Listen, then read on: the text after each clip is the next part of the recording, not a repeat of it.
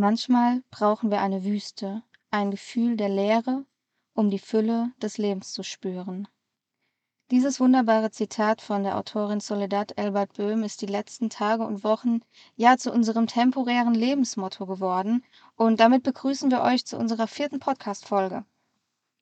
Dieses Credo hat uns dazu veranlasst oder auch andersrum, unsere, unsere Gedanken, unsere Gefühle haben uns dazu veranlasst, in dieser Folge einmal über die Landschaften, über die Natur zu sprechen.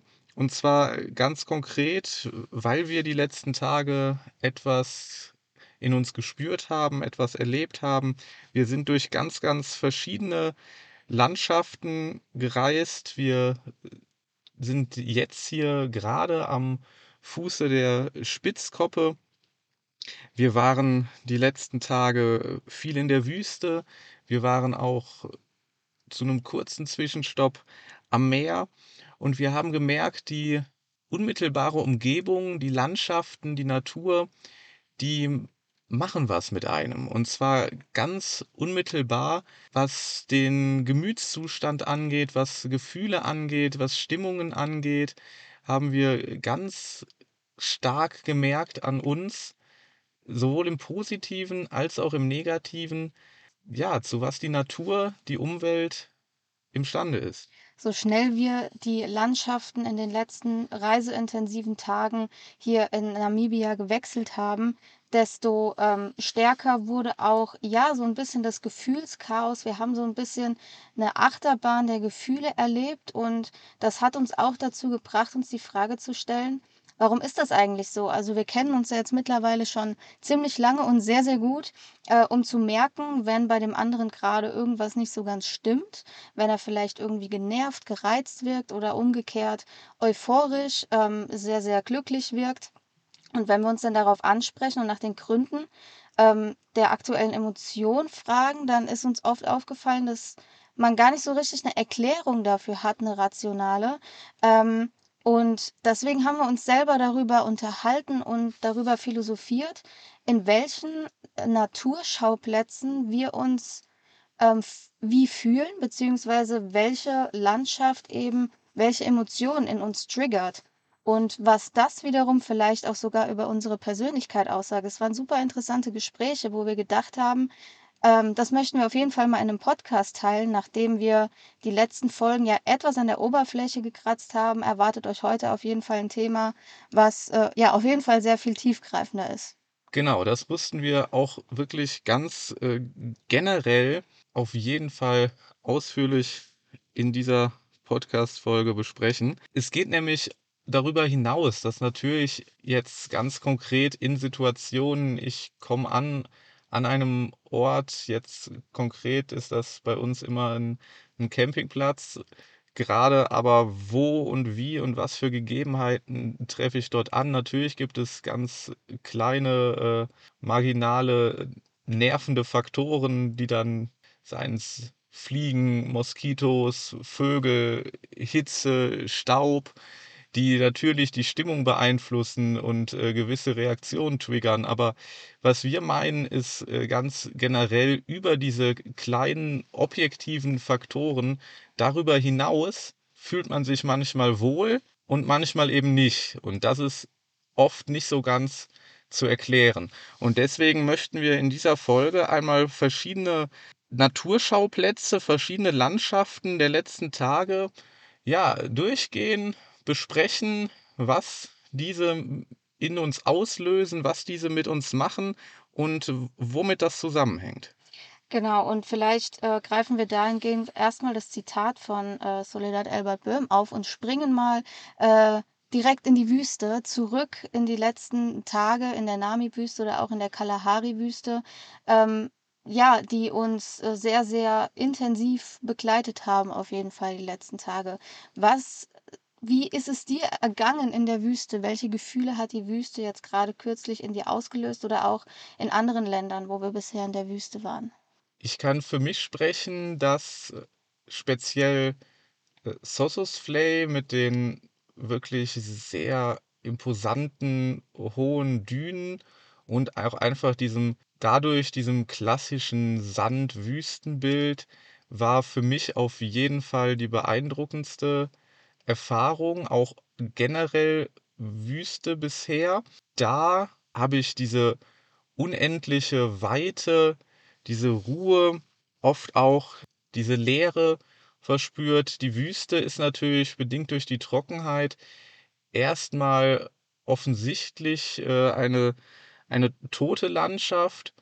Und man selber fühlt sich natürlich, wie in dem Zitat erwähnt, äh, ganz, ganz klein und unbedeutend. Wie quasi das kleine Sandkorn im großen, ganzen Sandkasten der Wüste. Erstmal, um das Offensichtliche in der Wüste vielleicht auch ähm, aufzugreifen und welche Typen wir beide sind. Ich glaube, ich kann für uns beide sprechen, wenn ich sage, ähm, dass wir beide eher trockene Hitze aushalten können als zum Beispiel sehr feuchte Hitze in Regenwäldern. Das führt bei mir persönlich schon mal auf jeden Fall dazu, dass ich mich in der Wüste äh, körperlich sehr gut akklimatisieren kann, ähm, wohlfühle, rein körperlich betrachtet und mental ähm, macht bei mir da auch die Weite und der Horizont einen enormen oder hat eine enorme Bedeutung, weil das ist der Punkt, finde ich, den ich jetzt gerade auch an mir selber die letzten Tage beobachtet habe. Ich kann endlos weit sehen. Ich habe Weitsicht.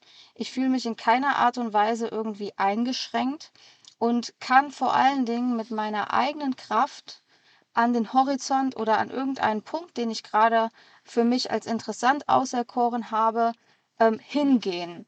Die Wüste bietet mir einfach diese Weitsicht, alle Möglichkeiten, die dort eben ähm, ja lauern oder ähm, warten auf mich, wirklich auch dorthin zu gehen und Ausgestaltungsfreiraum zu haben. Ich meine, die Wüste besteht ähm, zum Großteil aus Sand. Es mag vielleicht auch Stein sein, aber wenn wir jetzt so dieses symbolhafte, äh, die symbolhafte Sandlandschaft sehen, ist da natürlich auch eine enorme Gestaltung. Ähm, man kann so plakativ es klingt, Sandburgen bauen.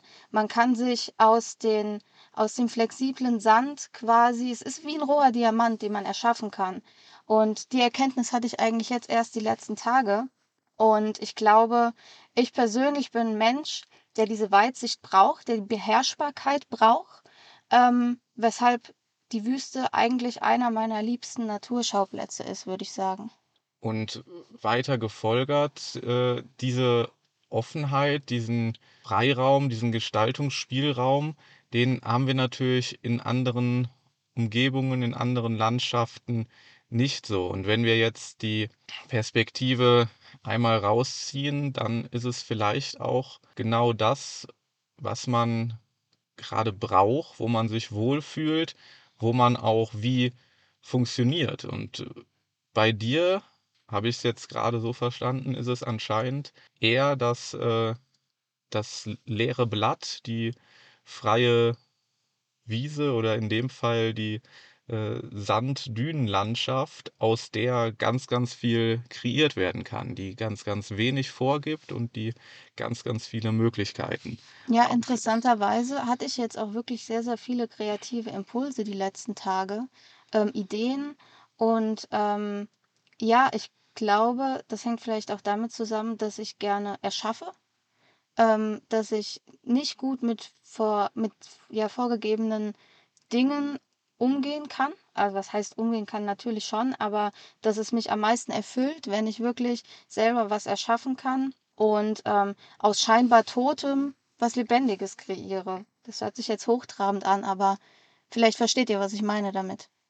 Im Kontrast dazu kann ich für mich sagen, dass diese unendliche Weite und Leere aber auch den Nachteil hat, dass man so gar keine Orientierung hat, dass man so gar keinen Bezugspunkt hat und den eigenen Fortschritt, das eigene Schaffen so überhaupt nicht messen kann. Und das macht es äh, sehr, sehr schwierig.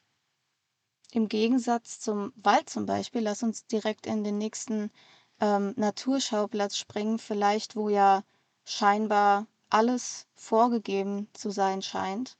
Ähm, auch wenn wir Menschen natürlich dazu in der Lage sind, Wälder abzuroden, ähm, Traurigerweise tun wir das auch ähm, in der Welt ziemlich häufig, aber erstmal hat die Natur dort ziemlich viel vorgegeben.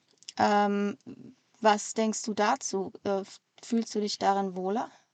Ja, also der Wald bietet auf jeden Fall einen ziemlichen Kontrast. Er steckt voller Leben.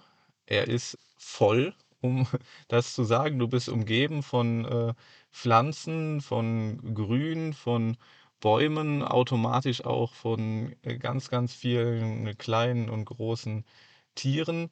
Es ist äh, Leben um dich rum, es ist ein gewisser Lautstärkepegel um dich rum versuchen wir nach wie vor so gut wie möglich mal das äh, Wetter und das äh, Klima auszublenden, aber natürlich, äh, es herrscht eine andere Luftfeuchtigkeit. Man ist halt umgeben von starken Bäumen, von Pflanzen. Es kann undurchdringlich sein, man kann nicht weit schauen. Ja, ein ganz, ganz anderes Gefühl als in der Weite der Wüste. Ich glaube, in der jüngsten Vergangenheit unserer Reise ist beim Thema Wald bei uns die größte Diskrepanz in Sachen ähm, Emotion und Wohlfühlen aufgetreten. Ich denke da gerade zurück an eine Situation in Südafrika, wo wir nicht nur eine, sondern sogar zwei eigentlich Waldwanderungen gemacht haben, ähm, die für mich im Nachhinein eher ein negatives ähm, Emotionsgebilde ausgelöst haben, wohingegen es bei dir ganz anders war. Und interessanterweise ähm, bist eher du derjenige, der mit engen Räumen weniger gut klarkommt, als ich es bin, wenn man das jetzt zum Beispiel unterirdisch betrachtet, allen voran. Also du hast ja bekanntlich ein, äh, oder zeigst fast klaustrophobische ähm, ja, Züge, wenn man dich in einen Schacht stecken würde oder wenn du in irgendeine Höhle gehst wohingegen dich der Wald ja scheinbar sehr beruhigt hat. Ähm, bei mir war es hingegen so, als wir diese Waldwanderungen in Südafrika gemacht haben, habe ich erstmals gemerkt, wie sehr mich der Wald ähm, bedrückt. Ich hatte einen richtigen Tunnelblick, der fast in Panik übergegangen ist. Ich konnte nicht nach links und rechts schauen, hatte auch kein Auge mehr für Details, was für ähm, Vögel dort vielleicht leben, was für Pflanzen dort wachsen, weil ich war im Fluchtmodus. Und ähm, mich hat das Ganze, die ganze Umgebung so sehr beeinträchtigt, so sehr limitiert, weil ich eben diese Weitsicht nicht hatte und ich habe die ganze Zeit nach einem Ausgang gesucht, der aber nicht da war. Und somit wurden diese zehn Kilometer für mich fast zur Qual, was ähm, ich dann hinten raus darauf ja in meinem Leben bezogen habe, und da kommt ein Sprichwort zu tragen, den Wald vor lauter Bäumen nicht sehen. Und das habe ich häufig auch in anderen alltäglichen Situationen, dass ich es nicht gut kompensieren kann, wenn um mich herum sehr viel los ist, wenn sehr viele Probleme, Baustellen mich umgeben, dort dann noch wirklich mich zu fokussieren und den äh, Sinn zu behalten, ähm, den Sinn des Lebens zu verstehen. Ähm, Im Gegensatz zur Wüste, wo ich die Weitsicht habe, ähm, schränkt der Wald mich dahingehend wirklich ein. Und ich kann auch gerade in der Situation dieses Konzept Waldbaden gar nicht mehr so richtig verstehen, obwohl ich es noch nie ausprobiert habe. Ich kann es sehr, sehr gut nachvollziehen und äh, würde das mit Sicherheit auch mal ausprobieren. Es ist äh, klar natürlich eine Herausforderung, den Überblick zu bewahren und den äh, klaren Gedanken zu halten und den ja, den Plan weiter zu befolgen, wenn äh, links und rechts äh, ja ständig andere Faktoren mit ins Spiel kommen, um das Ganze wieder auf eine andere Ebene zu holen. Und es ist mit Sicherheit äh, eine ganz, ganz andere Situation.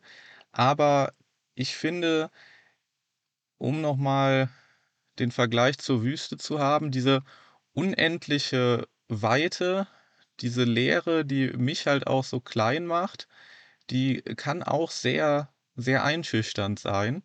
Und auf der anderen Seite der Wald, die warme Natur, das Leben, die Orientierungspunkte, all das um mich herum, das kann eben auch Geborgenheit schaffen. Da kann man sich auch sicher und wohl fühlen. Und das habe ich in diesem äh, ja, habe ich eher gespürt. Das kommt aber, denke ich, auch ganz nicht nur auf uns an, sondern ich denke auch, das ist sehr entwicklungsfähig. Es kommt sehr auf die Situation an und, äh, da haben natürlich dann auch nervige kleine Faktoren wie Moskitos 'ne große Rolle gespielt, dass man vielleicht nicht die richtige Wahl bei der Kleidung getroffen hat, dass man, ja, nicht perfekt vorbereitet war, sondern dass wieder unverhoffte neue Umgebung war, die anders war als vermutet.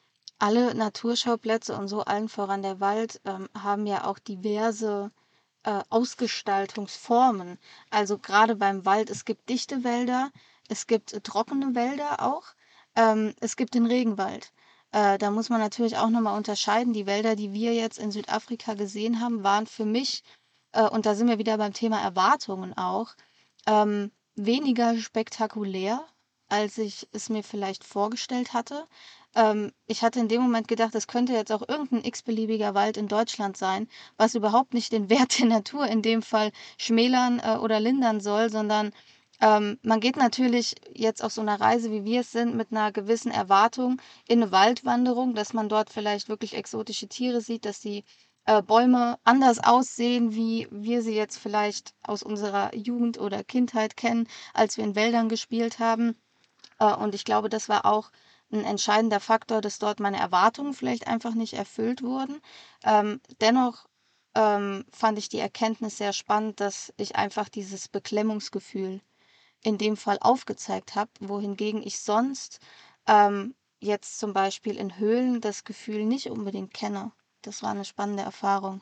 Dazu noch mal, was ich bei mir festgestellt habe, ist, äh, einerseits der Faktor, dass es in in Höhlen, in Schächten, ob es jetzt, äh, Gestein ist in der Natur oder in Schluchten oder ob es jetzt künstlich geschaffen ist, äh, vom Menschen in in Häusern, in engen Räumen, in Schächten, in sonst was. Es ist auf jeden Fall das Gestein. Es ist das Feste, es ist das Kalte, was mir, glaube ich, dieses dieses Unbehagen und dieses Erdrücken verursacht.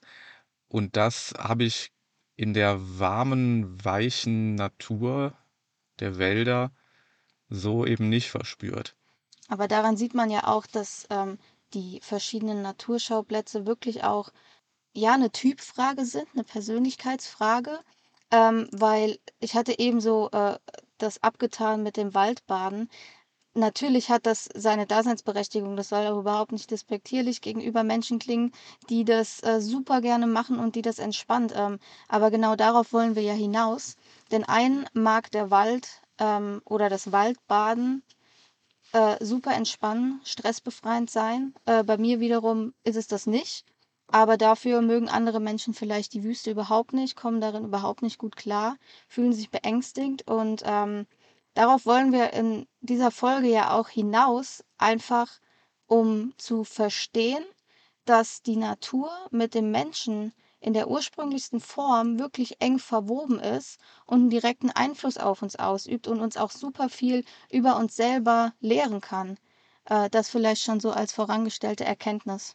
Genau, als, äh, Zwischenfazit wirklich, was diese unmittelbare Umwelt, diese Umgebung, äh, der du dich aussetzt, dieses kleine Spektrum der großen, ganzen Welt, die da ist, was die, ja, tagtäglich mit dir macht. Ob das jetzt Wald ist, ob das Wüste ist oder, um beim, äh, Thema Baden zu bleiben, jetzt als Nächstes das Meer. Ein traumhafter Übergang.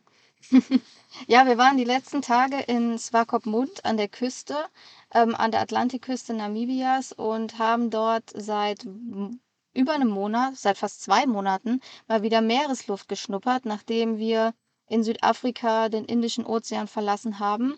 Und ja, damit kommen wir zur Küste beziehungsweise dem Element Meer. Ich fange einfach mal an mit den Emotionen, die das Meer bei mir auslöst. Einerseits mag ich die Küste total. Ich fühle mich am Strand superwohl. Ich kann mich am Strand super entspannen. Und wenn ich Urlaub machen will, um da auch noch mal grade den Bogen zu unserer letzten Podcast-Folge zu, äh, schlagen, ähm, würde ich, glaube ich, immer oder in den meisten Fällen das Meer wählen, den Strand. Aber für mich ist das Wasser oder der Ozean, auch wenn man es personifiziert, ja eine extreme Respektperson, wie so eine Art Endgegner, weil ich wirklich ja fast teilweise Angst vor dem Wasser habe, was nicht heißen soll, dass ich nicht ins Wasser gehe, aber da ist einfach wirklich ein enormer Respekt, der in gewissen Erfahrungen vielleicht auch begründet liegt.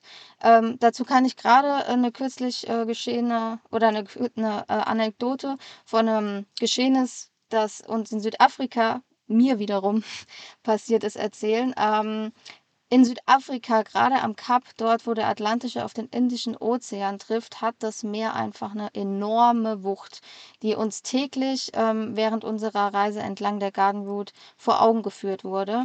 Und dennoch hab, haben wir uns dann in Jeffreys Bay in den Wetsuit gepresst und haben unsere zweite Surfstunde des Lebens genommen, nachdem wir letztes Jahr im Pazifik äh, in Peru unsere erste Surfstunde genommen haben und äh, ja richtig angefixt waren, hatten wir uns richtig jetzt gefreut, ähm, das jetzt auch wieder auszuprobieren. Und da ist es mir eben passiert, dass mich eine Welle, die kurz hinter einer anderen kam, überrascht hat, vom Surfbrett geschmissen hat, mich mit in ihren Sog gezogen hat. Ich wirklich mehrere Sekunden, die sich ähm, für mich unter Wasser wahrscheinlich wie eine Ewigkeit angefühlt haben. Ich ähm, habe um Luft gerangen, ich kam nicht mehr an die Wasseroberfläche, so stark war das Meer, dass mir dann sogar das Surfbrett gegen die Schläfe gekracht ist. Ähm, irgendwann, nach ein paar Sekunden, nach gefühlten Stunden für mich, war ich dann wieder über Wasser und ähm, habe dann gemerkt, okay, ich darf das Wasser wirklich nicht unterschätzen in dem Fall. Deswegen ja, das Wasser und ich ist so eine zwiespältige Beziehung.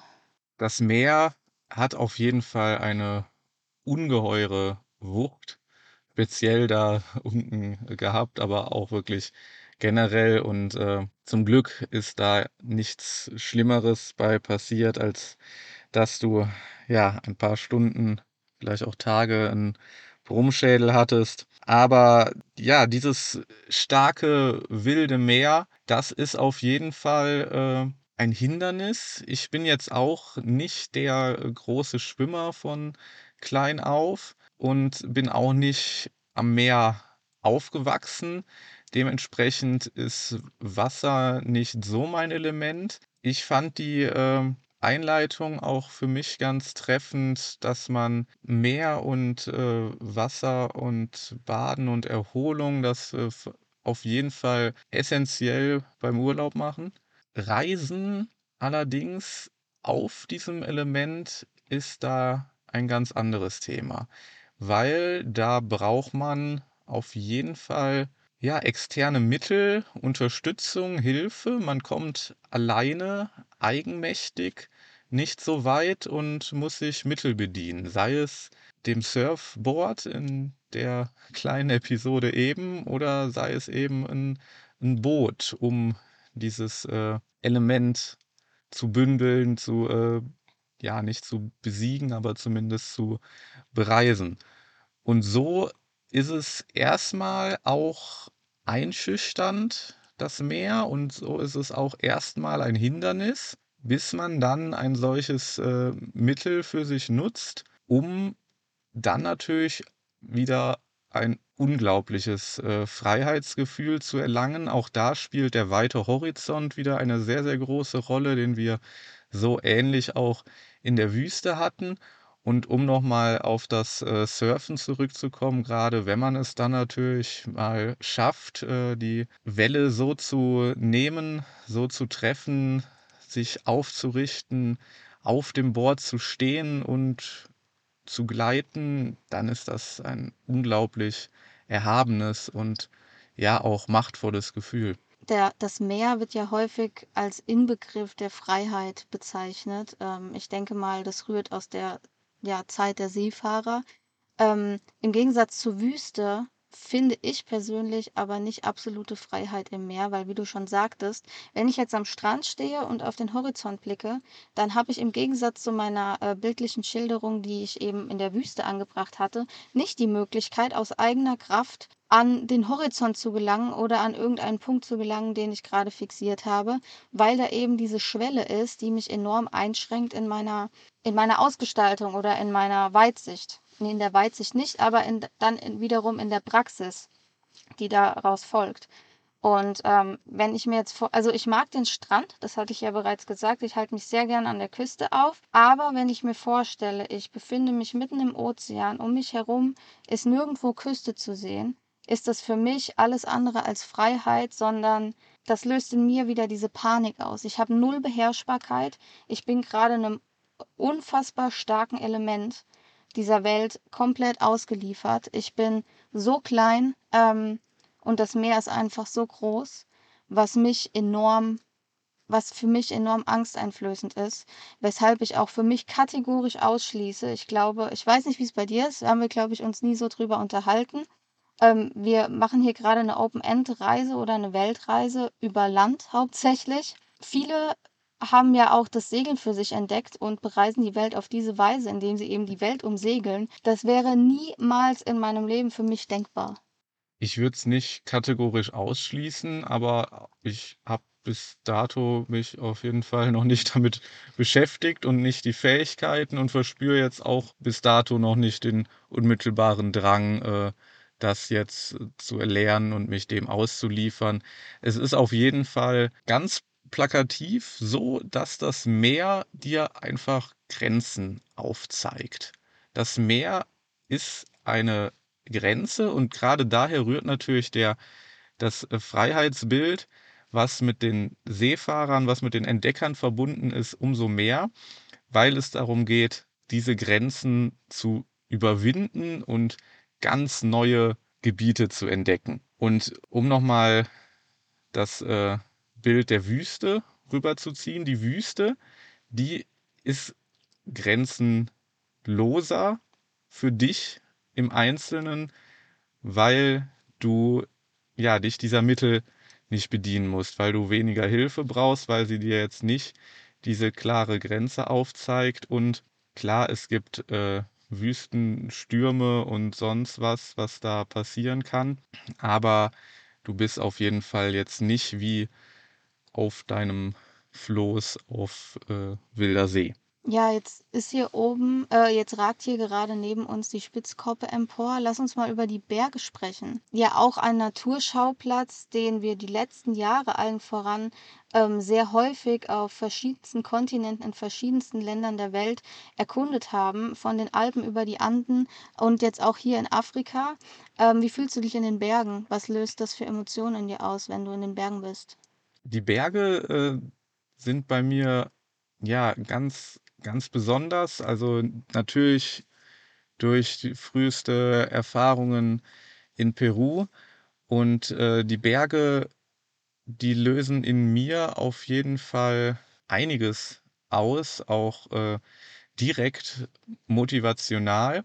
Ähm, wie eben schon erwähnt, ich fühle mich in engen Schluchten, Canyons oder auch jetzt am am Fuße von so einem massiven Berg, wo ich mir denke: „Hier, boah, da könnte sich auch mal was lösen, oder? So ein Brocken da oben jetzt hier, äh, runter auf unser Auto.“ Also, ich habe auf jeden Fall, äh, den den Drang, das Hindernis, den Berg zu zu besteigen, zu überwinden, um da wieder Freiheit und Horizont und Weitsicht und all das zu erlangen. Du hast ja ein unglaubliches, äh, Freiheitsgefühl, wenn du auf dem Gipfel stehst, wenn du ganz unmittelbar auch das Feedback hast und siehst, was hast du geschafft, wozu bist du imstande.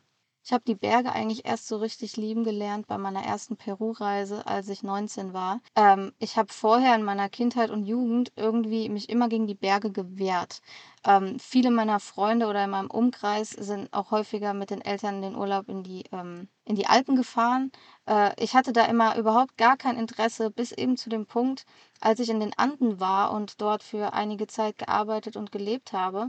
Ähm, da ist es irgendwie um mich geschehen und seitdem äh, faszinieren mich die Berge unheimlich und äh, wo immer wir sind, freue ich mich auch richtig auf Gebirge. Bei mir ist allerdings der Unterschied zu dir. Ähm, ich fühle mich zwar auch auf dem Gipfel frei und ich finde auch das unmittelbare Feedback, was die Natur einem dort gibt, in Form des Fortschrittes, äh, äh, in Höhenmetern, die man zurückgelegt hat, unglaublich befriedigend. Äh, bis dann die Höhenangst. Bis gibt. meine Höhenangst eben eintritt und äh, die ist nun mal da, ähm, aber manchmal auch so ein bisschen unerklärlich. Ähm, solange ich nicht an einem steilen Abhang stehe und ähm, wirklich der, der Abgrund direkt vor mir liegt, ist alles in Ordnung. Wenn ich, äh, da kommt auch wieder der Freiraum zu tragen. Sobald ich etwas Freiraum um mich habe, der mir Sicherheit gibt, in dem Fall, ähm, dann finde ich es klasse, auf dem Gipfel zu stehen. Dann fühle ich mich richtig wohl, weil auch da sehe ich einfach habe ich Weitsicht, habe ich absolute Weitsicht, vielleicht sogar noch mehr als in der Wüste, weil ich eben einen Blick von oben auf die Welt sozusagen habe. Ähm, ja, aber in den Bergen, da ist mein Endgegner definitiv die Höhenangst, die immer mal wieder durchkommt, die aber auch vielleicht schon ein bisschen besser geworden ist. Im Gegensatz dazu äh, finde ich es jetzt aber im Tal auch nicht schlecht. Also gerade die Berge um einen herum zu sehen. Klar nimmt mir das die Weitsicht, aber im Gegensatz zu den Bäumen finde ich, hat man doch mehr Freiraum, als wenn ich in einem Wald stehe. Das kommt natürlich an, ganz auf die unmittelbar auf die Unmittelbarkeit an.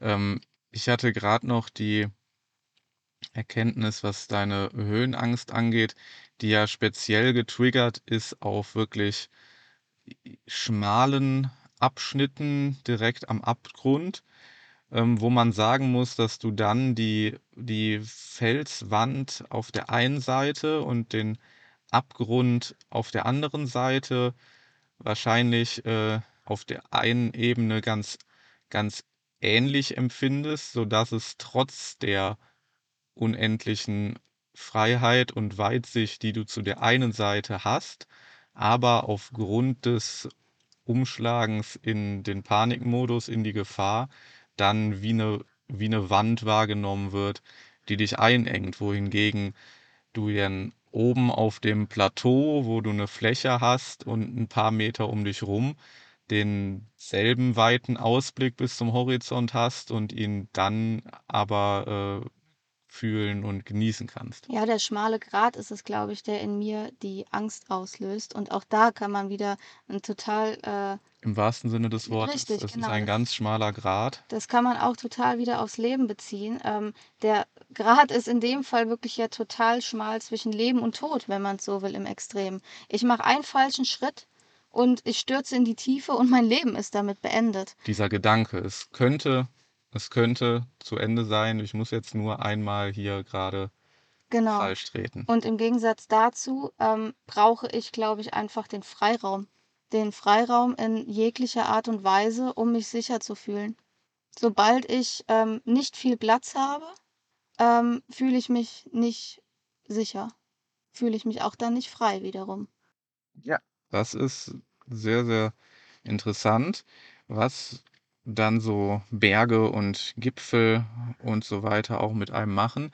Also die Sicherheit, die man verspüren kann, auch in ja, größter Freiheit und Weitsicht und andersrum aber auch die Sicherheit, die man spüren kann durch eine gewisse äh, Geborgenheit, durch eine gewisse vorgegebene Umgebung. Die der Wald zum Beispiel bietet. Und die der Wald zum Beispiel bietet, die auch ein, ein geschütztes Tal bietet, wo angenommen, es ist jetzt nicht super eng und schmal wie in einer Schlucht, aber nehmen wir ein Tal, wo dein Bauernhof steht, wo vielleicht noch ein paar Häuser und eine Kirche drumherum sind, aber umringt von einer Bergkette, geschlossen für sich, kann das Ganze, denke ich, auch sehr, sehr äh, geborgen und sicher und äh, ja, einladend, gemütlich sein, ganz abgeschnitten von den Einflüssen von außen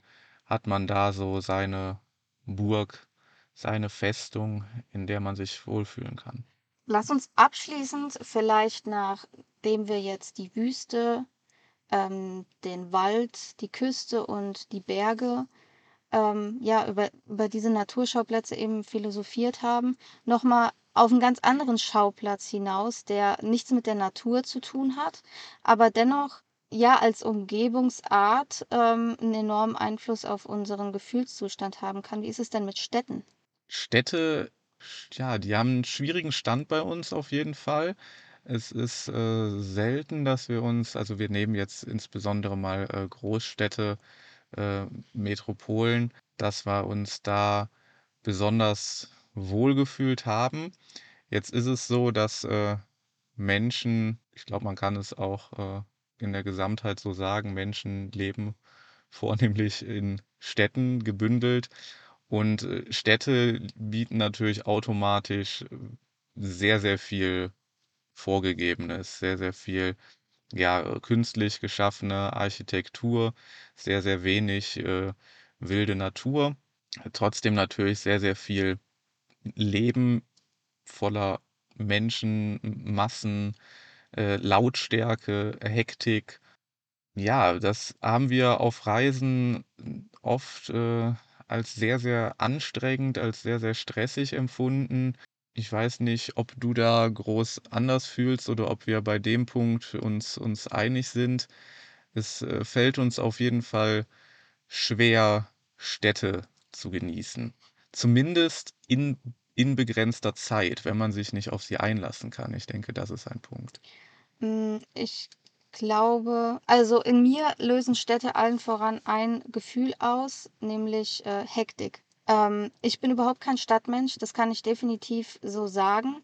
Es gibt wenige Städte, in denen ich mich wirklich länger aufhalten kann und möchte, weil auch wenn es ähm, nicht direkt vergleichbar ist, löst eine Stadt ähm, als Großstadtdschungel sozusagen ein bisschen das gleiche ähm, Gefühlsbild aus wie der Wald in mir. Ich fühle mich schnell sehr, sehr eingeengt in den Straßen, die umgeben sind von hohen Häusern. Ähm, in der äh, hektischen Masse kann ich mich einfach nicht ausleben. Ich ähm, habe diese Weitsicht überhaupt nicht. Ähm, ich habe auch relativ wenig Beherrschbarkeit in der Masse es gibt eigentlich nur sehr wenige Städte, äh, die da die aus oder die, ähm, die da eine Ausnahme bilden. Da würde ich jetzt Kapstadt tatsächlich nennen und da würde ich auch Rio nennen und auch ähm, allen voran in einer Stadt, wo ich es mir immer vorstellen könnte zu leben, in Cusco. Und da fällt mir gerade auf, all diese Städte, die sind von Natur umgeben. Sei es jetzt in Kapstadt mit dem Tafelberg oder generell den Bergen und dem Meer in Rio hat man ein ähnliches Bild, der Regenwald kommt noch dazu und äh, in Cusco eben die, die Weite der Anden und die eben auch selbst in der Stadt eine Weitsicht bieten.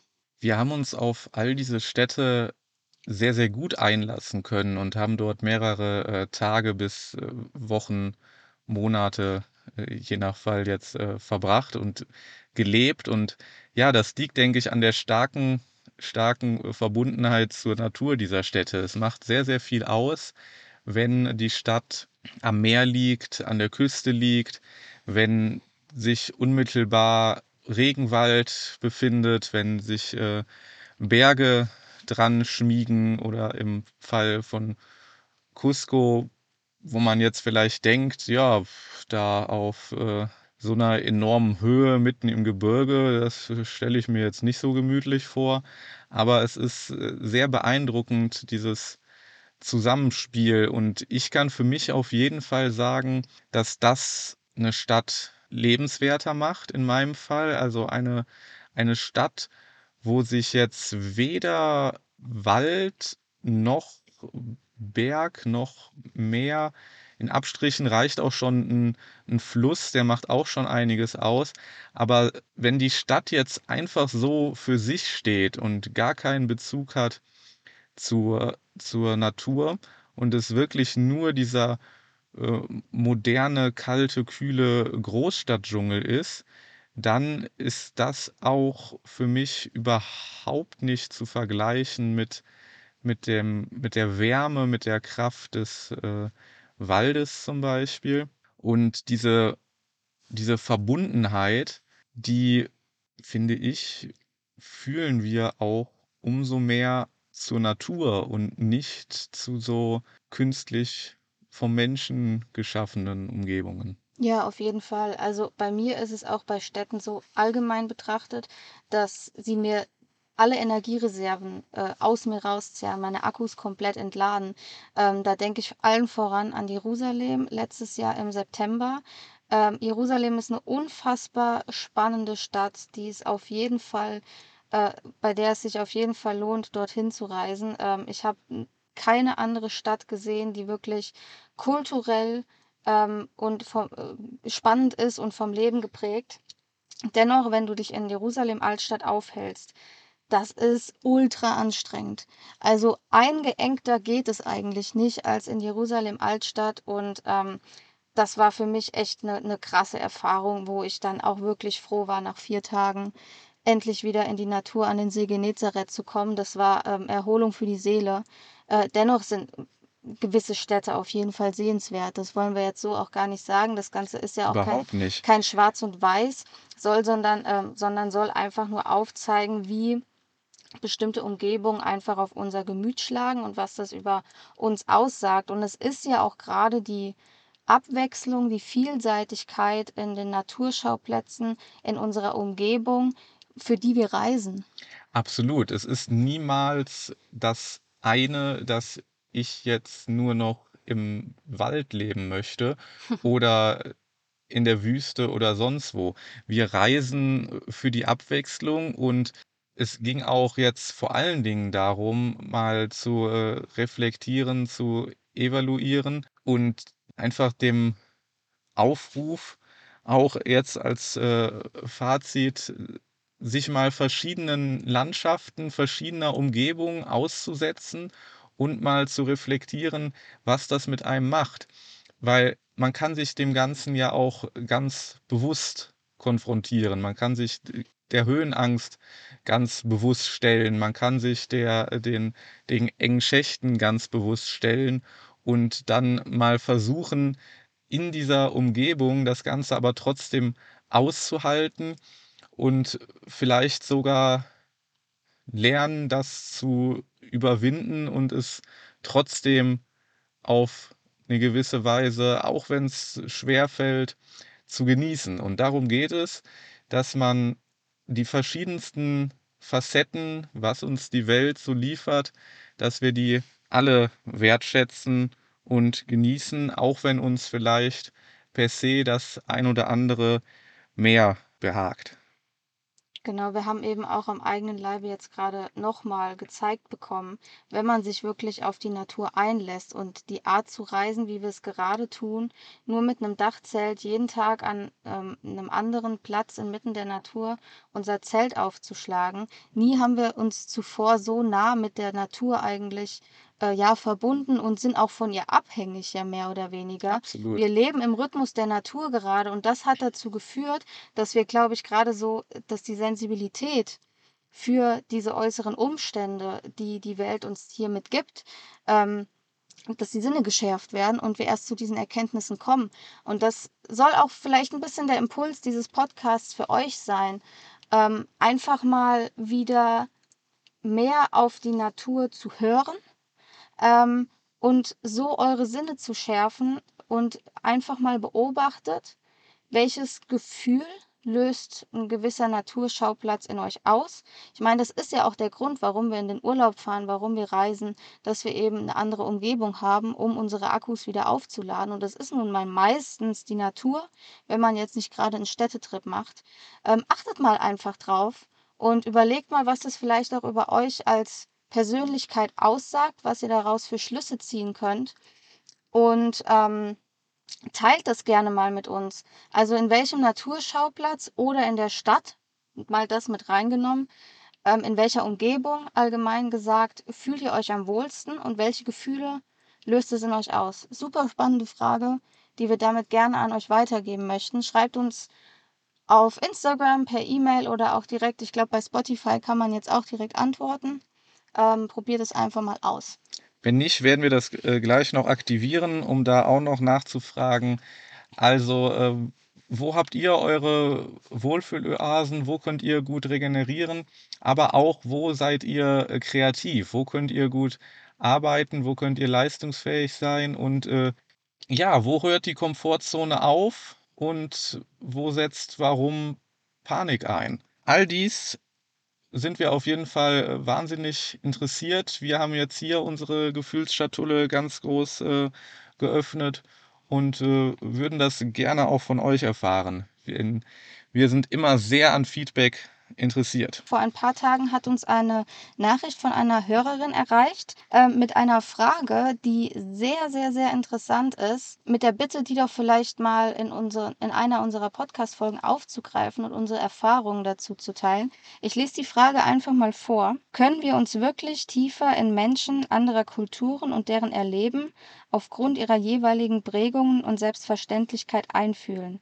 Was sind eure Erfahrungen dazu? Ich finde, es ist eine sehr, sehr spannend und auch vor allen Dingen gut formulierte Frage, über die wir uns vielleicht so im Detail auch noch gar nicht so viele Gedanken gemacht haben. Und auf jeden Fall werden wir das jetzt tun und in der nächsten Podcast-Folge diese Frage aufnehmen und unsere Erfahrungen dazu teilen. Auch da der Aufruf, teilt gerne all eure Fragen, Ideen, Themen, ähm, die ihr euch wünscht, die wir in unserem Podcast mal adressieren sollen mit uns. Das freut uns auf jeden Fall immer sehr, wenn ihr mit uns interagiert und wenn wir auch auf eure Wünsche eingehen können. Genau, also die Frage hat wirklich vieles in uns äh, aufgewühlt, was wir jetzt äh, gerne die ja, nächsten Tage diskutieren wollen und äh, definitiv in der nächsten Folge festhalten werden, weil wir ja ständig erzählen, wie intensiv wir reisen und wie intensiv wir in Kulturen eintauchen, das Leben wahrnehmen und ja, wie intensiv ist das eigentlich und wo hört das Ganze auf? Wo sind die Grenzen? Und das passt auch super. Wir haben jetzt diese Folge wirklich rein über die Natur gesprochen.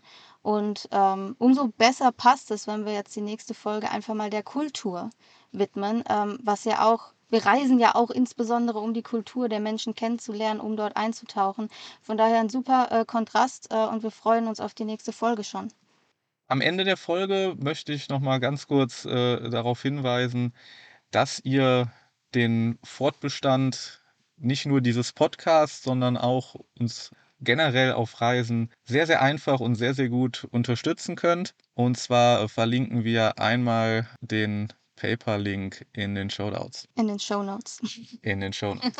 äh, ja, genau. Ihr könnt dort einfach einen freien Betrag ähm, eurer Wahl äh, eingeben und das einmalig oder eben per Monat, äh, wenn ihr uns auch finanziell und unsere Projekte und unsere Arbeit unterstützen möchtet. Ähm, dafür möchten wir euch auf jeden Fall schon mal im Voraus danken. Das hilft uns sehr, in, also enorm beim beim Ausführen unserer Arbeit und wir hoffen, dass wir euch auch mit den vielen Inhalten, die wir hier gerade erstellen, äh, euch damit inspirieren können, euch damit motivieren können, euch damit auch, auch vielleicht einfach ein Lächeln aufs Gesicht zaubern können. Jeder Zuhörer, jede Zuhörerin ist äh, wertvoll, teilt das Ganze, ähm, abonniert und es kommt auch jetzt wöchentlich neues Futter. Genau. In dem Sinne bedanken wir euch, be bedanken wir uns recht herzlich bei euch fürs Zuhören und verabschieden uns damit ähm, ja, von, von euch an der Spitzkoppe und freuen uns bereits auf die nächste Podcast-Folge. Ich werde jetzt mal wieder das Feuer anheizen. Das ist hier nämlich mal wieder gut möglich. Und dann schauen wir, wie kalt die Nacht im Zelt wird. Macht es gut.